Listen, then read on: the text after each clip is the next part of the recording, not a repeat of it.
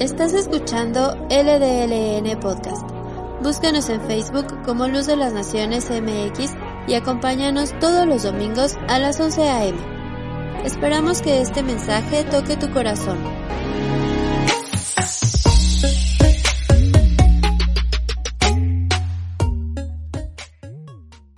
Hola hermanos, Dios les bendiga. Buenos días a todos. Eh, me da mucho gusto estar aquí con ustedes. Este, ahí ya, ya vieron por ahí pasar al pastor, les manda saludos. y pues, ¿qué les parece si empezamos? Y quiero que me acompañen a Segunda de Reyes, segundo libro de Reyes 5. Entonces ahí donde estén, abran su Biblia o enciéndanla como, como la tengan ahí y vamos a empezar a leer este el libro de Reyes. El título de este de este mensaje le quise poner no abandones tu proceso. Entonces vamos a iniciar. Dice Naam, Naamán, jefe del ejército del rey de Siria, era un hombre de mucho prestigio. Y aquí me quiero detener un poquito. Siria en ese momento era el imperio que estaba eh, dominando la región y, y de hecho estaba dominando Israel. Y habían pasado, habían pasado ya varios saqueos y varios momentos en donde habían dominado a Israel y era el imperio que conquistaba muchas regiones. Y entonces Naamán era el general de ese ejército. Por lo tanto, era muy amado por su rey y fíjense lo que sigue diciendo, y gozaba del favor de su rey, porque por medio de él el Señor le había dado victorias a su país. Era un soldado valiente, dice, pero estaba enfermo de lepra. Imagínense un hombre poderoso, valiente, eh, exitoso, pero que tenía una enfermedad que lo aislaba. Aunque no eran las mismas leyes que, que en Israel, en donde tenía que estar fuera de la ciudad, pero imagínense que no podía acercarse a su familia, no podía abrazarla, porque pues era una enfermedad muy contagiosa que al final lo iba a llevar a la muerte. Y más o menos, este, pues se pueden imaginar lo que sentía Naaman, porque es algo como lo que estamos viviendo, no tan feo creo yo, pero eh, que no nos podemos acercar, no nos podemos abrazar. Entonces, imagínense cómo se sentía Naam, porque teniéndolo aparentemente todo, lo más importante no lo podía tener, que era un, un abrazo de parte de los que, de los que él más amaba. Y aunque algunas personas no seamos tan efusivas y tan, este, ¿cómo se dice? Pues tan afectos a los abrazos, la realidad es que de vez en cuando pues sí lo necesitamos, o sea, tampoco vamos a hacernos como que, ay no, a mí no me gustan los abrazos. De vez en cuando sí lo necesitamos. Entonces, eh, yo creo que en estos tiempos es lo que más podemos valorar, ¿no? El abrazo de esas personas que, que amamos. Y entonces sigue diciendo el versículo 2. En cierta ocasión los sirios que habían salido a merodear capturaron a una muchacha israelita y la hicieron criada de la esposa de Naamán. Cuando vamos al libro de Crónicas, cuando Siria está dominando a Israel, dice que llevaban cautivas a las personas y las llevaban de Israel a Siria. Y entre estos había una muchacha, la cual termina sirviendo a la esposa de Naamán. Y entonces dice, un día la muchacha le dijo a su ama, ojalá el amo fuera a ver al profeta que hay en Samaria, porque él lo sanaría de su lepra. Una muchacha en el exilio, pero que tenía una fe clara en el Dios de Israel, aunque servía a otro Señor, aunque estaba en otra tierra, y así pasa en, con nosotros, a donde quiera que, que nosotros estemos, a, donde quiera que nosotros vayamos, la luz no se puede apagar, la luz no se puede ocultar. Y uno termina siendo luz en donde quiera que, en donde quiera que estemos. Y esta muchacha así lo fue. Y creo que es una, una, nos ilustra perfectamente la forma misteriosa en la que a veces Dios actúa, porque yo me imagino que esta muchacha tenía familia y que al ser llevada cautiva a, Siria, pues había sufrido porque la separaron de su familia y que también su familia eh, había sufrido, pero Dios tenía ya un propósito para esta muchacha y creo que, que, que este que este era el propósito, que Naamán pudiera conocer a través de esto, eh, conocer a Dios. Y entonces Naamán, eh, su esposa, le, le, platica lo que la muchacha le había dicho, y entonces él decide ir con el rey y, platicarle esto. Y vean lo que le contesta en el versículo 4. Dice, Naamán fue a contarle al rey lo que la muchacha israelita había dicho. El rey de Siria le respondió, bien, puedes ir. Yo le mandaré una carta al rey de Israel y así Naamán se fue, llevando treinta mil monedas de plata, seis mil monedas de oro y diez mudas de ropa. Naamán no tenía la menor idea de cómo funcionaban las cosas con el Dios de Israel y él se fue muy preparado. Él no sabía cuánto le iba a costar su sanidad, entonces eh, en aquel entonces lo que llevaba Naamán era mucho dinero. Y como era un hombre poderoso, pues él no escatimó en recursos y dijo, me llevo todo lo que puedo porque no sé cuánto me vaya a costar esto. Y entonces el, el hombre pues ya llevaba su, su regalito para que lo sanara, este, llevaba ropa, que pues vayan ustedes a saber cuánto costaba cada prenda de ropa. Y pues todo esto demuestra cuán cuán desesperado estaba Naamán por recibir su sanidad y cuán desesperadamente el rey de Siria quería ayudarlo. Y entonces en el versículo 6 dice, la carta que le llevó al rey de Israel decía, cuando te llegue esta carta, verás que el portador es Naamán, uno de mis oficiales. Te lo envío para que lo sanes de su lepra. Al leer la carta, el, el rey de Israel se rasgó las vestiduras y exclamó, ¿Y acaso soy Dios capaz de dar vida o muerte para que este tipo me pida sanar a un leproso? Fíjense bien que me está buscando pleito. Sea, el rey de Siria creía que el rey de Israel pues ya sabía del profeta o tenía la fórmula para sanar a Naamán. Pero entonces el rey de Siria pensó mal y dijo, no, seguramente lo que ellos quieren es aniquilarnos. Y entonces rasga sus vestidos en señal de, enojo. Y Eliseo escucha lo que había hecho el rey y le manda a decir algo.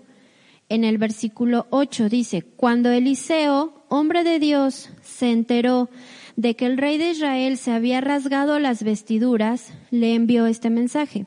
¿Por qué está su majestad tan molesto? Mándeme usted a ese hombre para que sepa que hay profeta en Israel. Así que Naamán, con sus caballos y sus carros, fue a la casa de Eliseo y se detuvo ante la puerta. El versículo 10 dice, entonces Eliseo envió un mensajero a que le dijera, ve y zambúllete siete veces en el río Jordán, así tu piel sanará y quedarás limpio. Y fíjense la actitud que toma Naamán. Naamán se enfureció y se fue, quejándose. Yo creí que el profeta saldría a recibirme personalmente para invocar el nombre del Señor su Dios y que con un movimiento de la mano me sanara de la lepra. Y así somos a veces con Dios. Nos quejamos porque no, porque creemos que lo que, nosotros o pensamos que las cosas se deben de hacer una, de una manera. Pero para Dios no, para Dios es diferente. Y, y cada proceso que, que cada persona vive es diferente. No, lo que otras personas pasan no va a ser lo mismo que va a pasar conmigo. Eh, el, les voy a poner un ejemplo. El, en marzo del año pasado diagnostican a mi mamá con cáncer. Y entonces, eh, pues ya traíamos como la, la, el antecedente de, de mi suegra. Entonces, cuando a mi mamá le diagnostican cáncer y nos dicen está en etapa final, eh, no tiene muchas posibilidades, etcétera, en mi mente dije, bueno, pues sí, eso dicen ellos, ¿no? Pero este, pues yo creo que igual lo puede hacer como con mi suegra, ¿no? O sea, a mi suegra también le decían que tenía muy poco tiempo y dos años después aquí sigue, ¿no?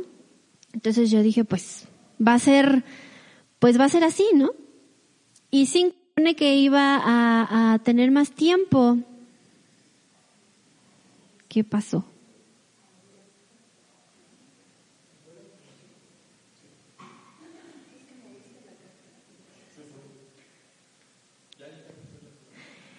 ¿Y en dónde me quedé? Ya regresamos, disculpen, disculpen, disculpen. Entonces yo les decía que, que cuando a mi mamá le detectan cáncer en marzo, eh, pues yo, yo tenía la, la idea, ya tenía eh, el antecedente de, con mi suegra, que también le habían dicho que, que, quedaba, que le quedaba muy poco tiempo, y dos años después mi suegra estaba ahí y se veía bien. Entonces yo decía, bueno, pues va a ser lo mismo. Pero cinco meses después resulta que no. Mi mamá fallece y entonces yo digo, pero, pero ¿por qué? si se supone que podía estar más tiempo con nosotros. Pero sabes que yo no sé Dios qué es lo que quería tratar en la vida de mi mamá y qué es lo que quería tratar en la vida de mi suegra y aún en la vida de, de los que estábamos a su alrededor. Entonces los procesos que por los cuales pasamos no van a ser iguales y Dios no nos va a dar la misma respuesta a uno que a otro. Y a, veces hasta le exigimos a Dios y ¿por, ¿por qué no se hizo de la manera que nosotros creemos que es la correcta? en algunos breakouts, que por cierto, quédense al final de este mensaje, al final del tiempo de, del tiempo de dar, este, no se desconecten porque van a empezar a, aparecer los links para conectarse a los breakouts. Y ahí se conectan y vamos a pasar un tiempo muy agradable, van a ver. Y entonces en algunos breakouts yo les he comentado que, que a mí lo que me molesta es que lo planeado no salga de acuerdo a lo que pues yo ya tenía establecido, ¿no?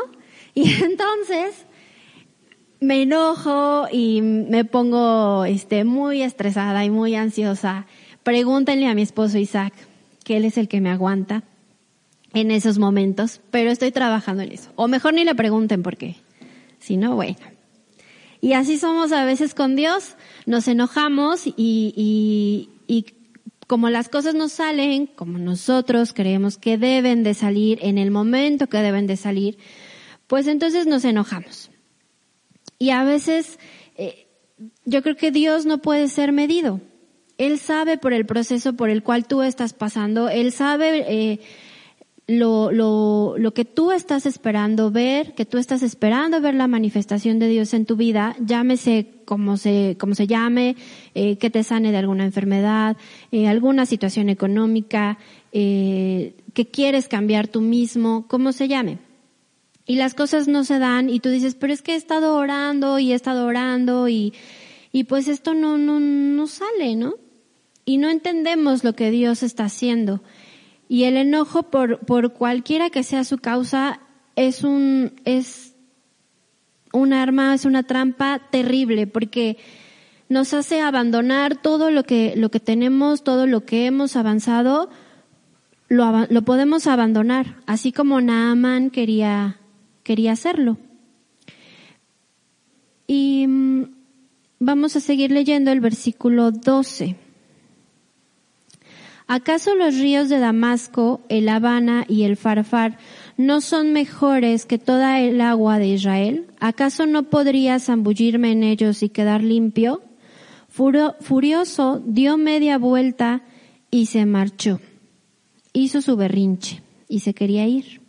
Y el título de este mensaje es No abandones tu proceso. No lo abandones.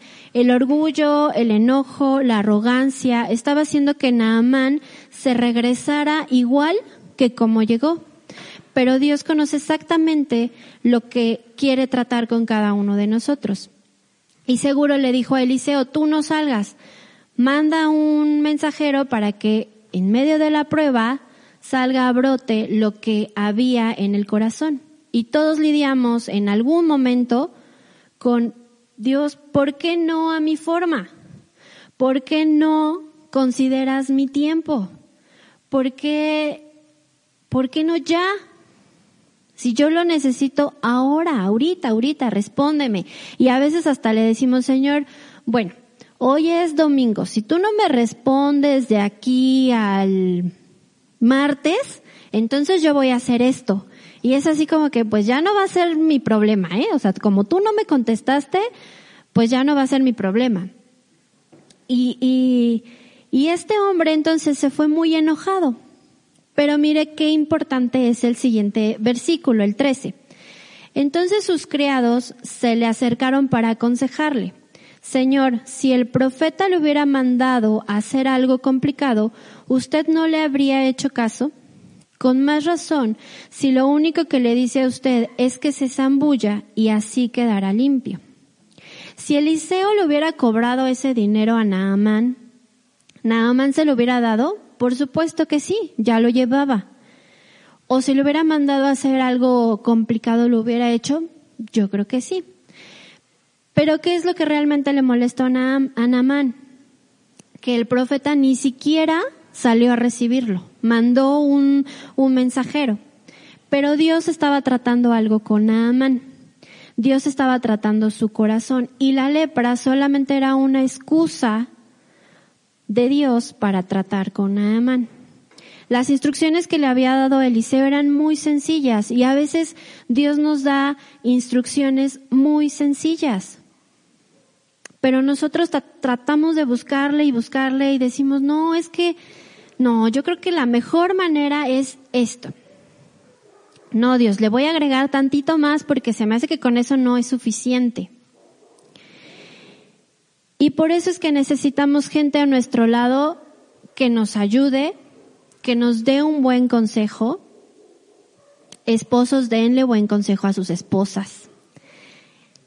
Esposas también, denle buen consejo a sus esposos. Estos criados con, con dos cosas muy importantes, con humildad y con sabiduría, le dijeron, Naaman, considéralo. Nada te cuesta hacerlo. Entonces tenemos que tener gente sabia a nuestro lado, a nuestro alrededor, para pasar estos procesos. Y el siguiente versículo, el 14, dice, Así que Naamán bajó al Jordán y se sumergió siete veces según lo había ordenado el hombre de Dios, y su piel se volvió como la de un niño y quedó limpio. Y aquí es donde me voy a empezar a detener un poquito más. Investigando sobre, sobre Naamán, encontré por ahí un, un video este, de niños de la historia de Naamán. Y entonces Naamán eh, se ve que se, se sumerge a las aguas del río y entonces ve sus manos debajo del río y salía y la lepra seguía igual. No había pasado absolutamente nada. Y entonces se sumerge por segunda vez y nada pasaba. Y tercera y nada pasaba. Y yo no sé si este sea eh, un cuarto año para ti y nada pasa. Si estás esperando algo de parte de Dios, eh, eso que tú estás anhelando y dices, Señor, ¿por qué estos procesos son tan largos? He estado orando por un año, por dos años, por dos meses, por dos horas, depende de qué tan, de qué tan este, impaciente seas, y no pasa absolutamente nada y viene el quinto año y viene el sexto y la tentación es no perseverar. La, tentación es abandonar todo y decir, no, pues yo ya esperé mucho tiempo, em, yo pensé que ya iba a pasar algo, yo pensé que Dios ya me iba a contestar y esto ni siquiera tiene pinta para cambiar. Pero en el séptimo hasta el tiempo perfecto de Dios. Porque ese siete no es una casualidad. Ese siete nos da un mensaje de parte de Dios que Dios en su tiempo perfecto cumplirá su promesa y su obra en mi vida. Pero yo necesito un carácter fuerte para sostener y seguir zambulléndome en el agua. Así que, hermano, no te canses, sigue perseverando, porque la perseverancia se tiene que desarrollar junto con la fe. Necesitamos oír de Dios, oír a Dios en la espera, porque su palabra es aliento a nuestra vida. Así que no abandones tu, proceso, porque en el tiempo de Dios, que es perfecto, Él hace las cosas. Y hemos estado estudiando en, la semana en el grupo de LDLN. Ahora sí lo dije bien, sí, ¿verdad? Hemos estado estudiando el libro de Santiago. Y en Santiago 1, el versículo 2 dice, considérense muy dichosos cuando tengan que enfrentarse con diversas pruebas, pues ya saben que la prueba de su fe produce constancia. Y la constancia debe llevar a feliz término la obra, porque para que sean perfectos e íntegros sin que les falte nada. Y vuelvo a lo perfecto de Dios y a la séptima zambullida. Lo perfecto de Dios, cuando aguantamos, cuando resistimos la prueba, entonces seremos perfectos e íntegros. Y ah, cuando pasamos por estos procesos nos da la expectativa de que Dios siempre va a estar con nosotros, de que así como lo hizo ayer, lo va a hacer hoy y lo va a hacer mañana. Porque sus tiempos son perfectos. Así que descansa, descansa en los tiempos de Dios. Y déjame darte cuatro consejos de cómo hacer que tu constancia esté ahí firme durante, durante ese proceso. Número uno Atención con lo que permites en tu vida. Y quiero leerles Hebreos 12, 12, 1.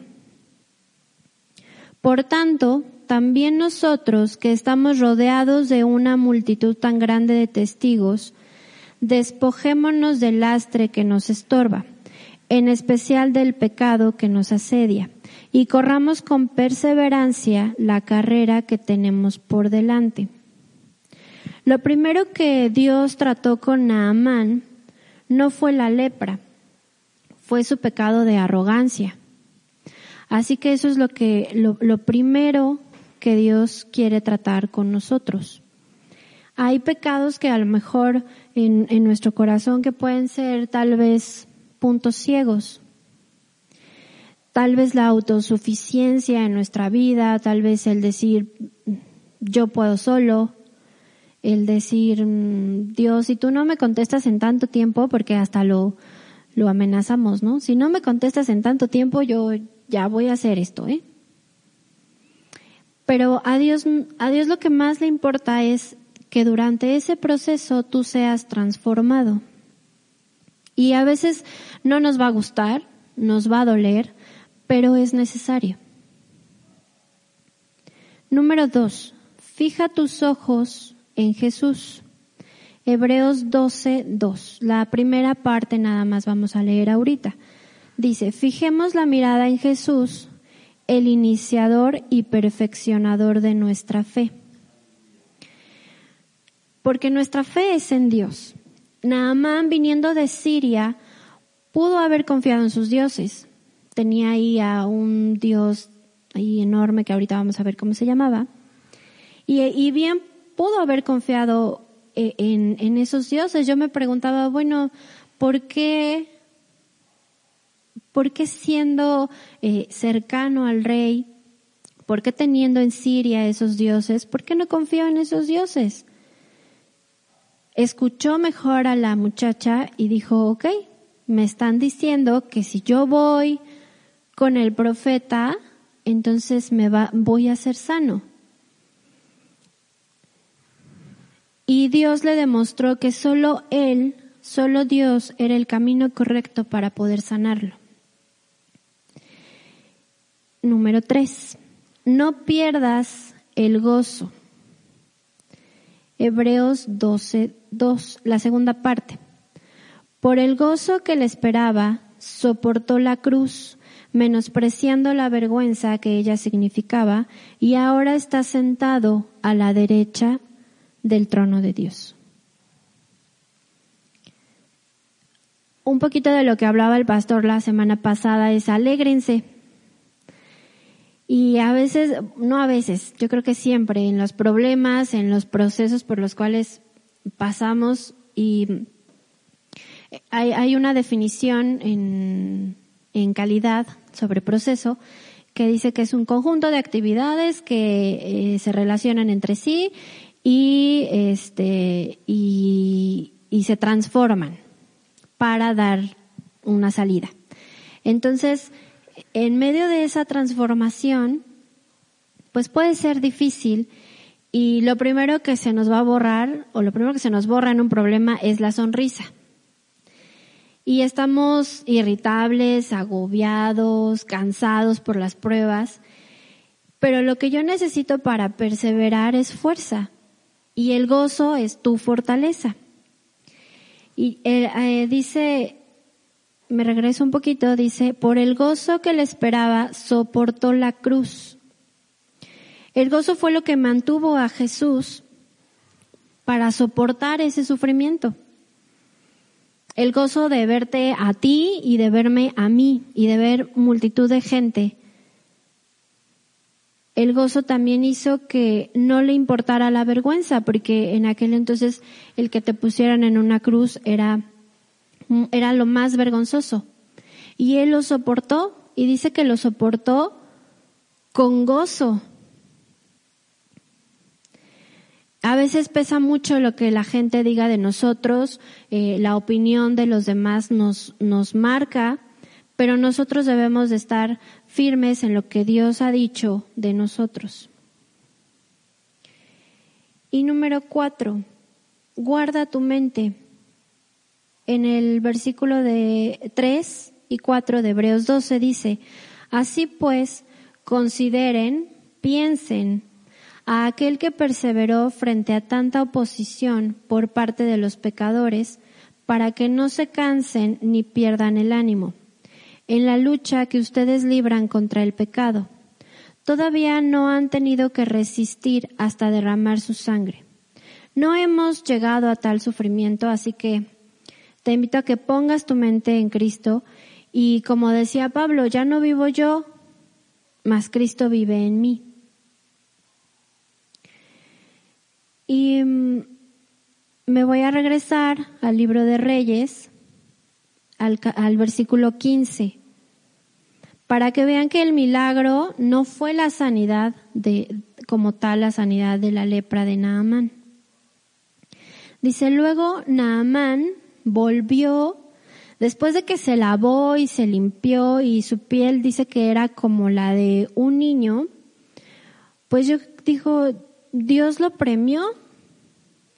Dios cuando, cuando restituye, Dios cuando da, nos da más. O como si nunca hubiéramos tenido lepra. Porque con la lepra tal vez iba, iba a tener eh, arrugas, tal vez iba a quedar con manchas, tal vez pues su piel no iba a quedar perfecta después de tener lepra. Pero, pero dice que su piel era como la de niño.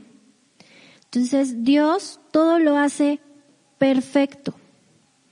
Y sigue diciendo el versículo 15, con todos sus acompañantes, eh, luego Naamán volvió con todos sus acompañantes y presentándose ante el hombre de Dios le dijo, ahora reconozco que no hay Dios en todo el mundo, sino en Israel le ruego a usted aceptar un regalo de su servidor. Seguimos en el 16. Pero Eliseo respondió, tan cierto como que vive el Señor a quien yo sirvo, que no voy a aceptar nada. Y por más que insistió Naamán, Eliseo no accedió. En ese caso persistió Naamán. Permítame usted llevarme dos cargas de esta tierra, ya que de aquí en adelante su servidor no va a ofrecerle holocaustos ni sacrificios a ningún otro Dios, sino solo al Señor. Y cuando mi señor el rey vaya a adorar en el templo, en el templo de Rimón, y se apoye de mi brazo, y yo vea obliga, y yo me vea obligado a inclinarme allí, desde ahora ruego al Señor que me perdone por inclinarme en este templo Puedes irte en paz, respondió Eliseo. Naamán se fue y ya había recorrido cierta distancia. Aquí es lo que les, les comentaba. El, uno de sus dioses dice el templo de Rimón. Y dice, y se apoye en mi brazo. Ahí se refiere porque Naamán era el, el, la mano derecha del rey. Entonces, pues siempre estaba ahí. Era el general. Y entonces vemos que Naamán regresó no solamente sano físicamente, regresó como un verdadero adorador y un hombre con un entendimiento de que el Señor, de que solo el Señor era su Dios. En medio de los procesos Dios no solamente nos sana físicamente o no solamente nos da lo que necesitamos, Él nos pule, Él transforma nuestro interior. Y entonces yo no, yo no sé, yo no sé en qué, en qué zambullida vayas tú. Si en la primera y, y seas muy impaciente. Justo hemos estado también tratando el tema de la paciencia. Yo no, bueno, por algo Dios me dijo, de esto vas a hablar, porque primero me habló a mí por el tema de la paciencia. Entonces yo no sé en qué zambullida vayas. Si apenas vas en la primera y dices, es que no veo nada, persevera. No te, no, no te rindas, no abandones, porque apenas va la primera. O tal vez ya vayas en la sexta y digas, Dios, ya no puedo. Esto está muy complicado. ¿Por qué me haces pasar por esto? ¿Por qué no? ¿Por qué no ya? ¿Por qué no me resuelves esto ya? Si para ti es bien fácil hacerlo. O tal vez ya vas en la séptima y entonces ya estás por ver eso que tú, eso que tú pedías, eso que tú necesitabas. No lo sé. Pero lo más importante y lo que al Señor más le interesa es que seamos adoradores en espíritu y en verdad, en lo bueno y en lo malo. No importa por lo que, por lo que tú estés pasando, tú adora. No importa el proceso por lo que tú estés pasando o lo largo que, que pudiera ser, el tiempo que pudiera ser. Adora y reconoce que el Señor es tu Dios y que solamente en Él vas a poder salir adelante. Fijar tus ojos en Jesús. Así que, hermanos, pues yo espero que con esto ustedes puedan dar un paso más y decir, no importa, no importa, Señor, el proceso por el cual yo esté pasando. Lo que importa es que estoy contigo y que, y que tú vas a hacer tu obra en el tiempo perfecto. En el tiempo en que, en el que tú decidas hacerlo, yo estoy dispuesta. Así que quiero hacer una pequeña oración para finalizar. Y ahí donde, ahí donde tú estés, quiero que cierres tus ojos y, y que me acompañes en esta oración. Dios te doy muchas gracias por tu palabra, gracias porque tú nos enseñas y nos hablas a través de ella.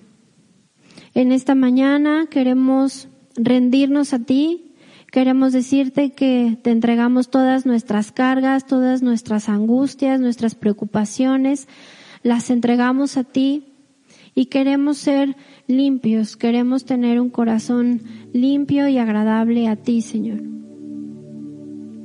Cualquier pecado, Señor, que, que esté obstruyendo, cualquier eh, cosa que esté obstaculizando en mi vida, te pido, Señor, que tú nos las reveles y que tú seas en nosotros. Hoy, Señor, fijamos nuestra mirada en ti. Hoy ponemos nuestros ojos solamente en Jesús, en el autor y consumador de la fe. Tú, Señor Jesús, eres el que perfecciona nuestra fe y sabemos que solamente hay un camino y ese camino eres tú. No queremos volver atrás, no queremos regresar a donde estábamos. Queremos seguir avanzando, tomados de tu mano, Señor. Y queremos, Señor, que tú seas nuestra fortaleza, que seas nuestro gozo, porque sabemos que el gozo es nuestra fortaleza. Así que Señor, hoy te entregamos todo a ti. Fortalécenos, Señor. Danos esa paz a nuestro corazón, esa paz que sobrepasa todo entendimiento. Que, Señor, no importa eh, en, en, la etapa del proceso en el que vayamos, no importa si hemos eh, sumergido una, dos, tres, cuatro veces. Porque sabemos que tú estás con nosotros y que en tu tiempo perfecto, Señor, tú nos mostrarás todo lo que tú necesitas de nosotros. En tu tiempo perfecto tú harás las cosas. Así que hoy nos rendimos a ti, te entregamos todo y fijamos nuestros ojos en ti. En el nombre de Jesús. Amén. Muchas gracias, hermanos. Espero que estén muy, muy bien. No se vayan. Todavía, eh, todavía tenemos nuestro tiempo de dar y los breakouts. Así que por favor, no se vayan. Compartan eh, la, publicación. Eh, puede ser desde ahorita o puede ser, bueno, ya ahorita ya casi acabamos, pero no importa. Ustedes compártanla o después también compártanla. Eh, recuerden que estamos en Spotify, también ahí pueden volver a escuchar el mensaje. Eh, en Apple, Apple Podcast, dirían. Apple Podcast. También estamos ahí, entonces también pueden compartir este y los otros mensajes de, de, domingos pasados también lo pueden compartir y los esperamos en la semana, el miércoles, recuerden que tenemos nuestro estudio de Génesis y los viernes de charlas de pandemia o viernes de oración. Así que en la semana también los esperamos. Dios les bendiga. Acabamos de escuchar un mensaje de esperanza y amor para ti. Sí, para ti. Y quiero que sepas que hay alguien a quien le importas, te ama y dio su vida por ti. Él es Jesús. Hoy puedes invitarlo a estar en tu vida Haz esta oración conmigo. Jesús, ven a mi vida. Te acepto en mi corazón. Amén. Si tú hiciste esta oración, es la mejor decisión que has tomado. Mándanos un mensaje o escribe aquí en los comentarios para ponernos en contacto contigo. Dios te bendiga. Gracias por escucharnos. Mantente en contacto a través de facebook.com diagonal Luz de las Naciones MX y en Instagram como arroba luz de las naciones.mx. Seamos juntos la luz de las naciones.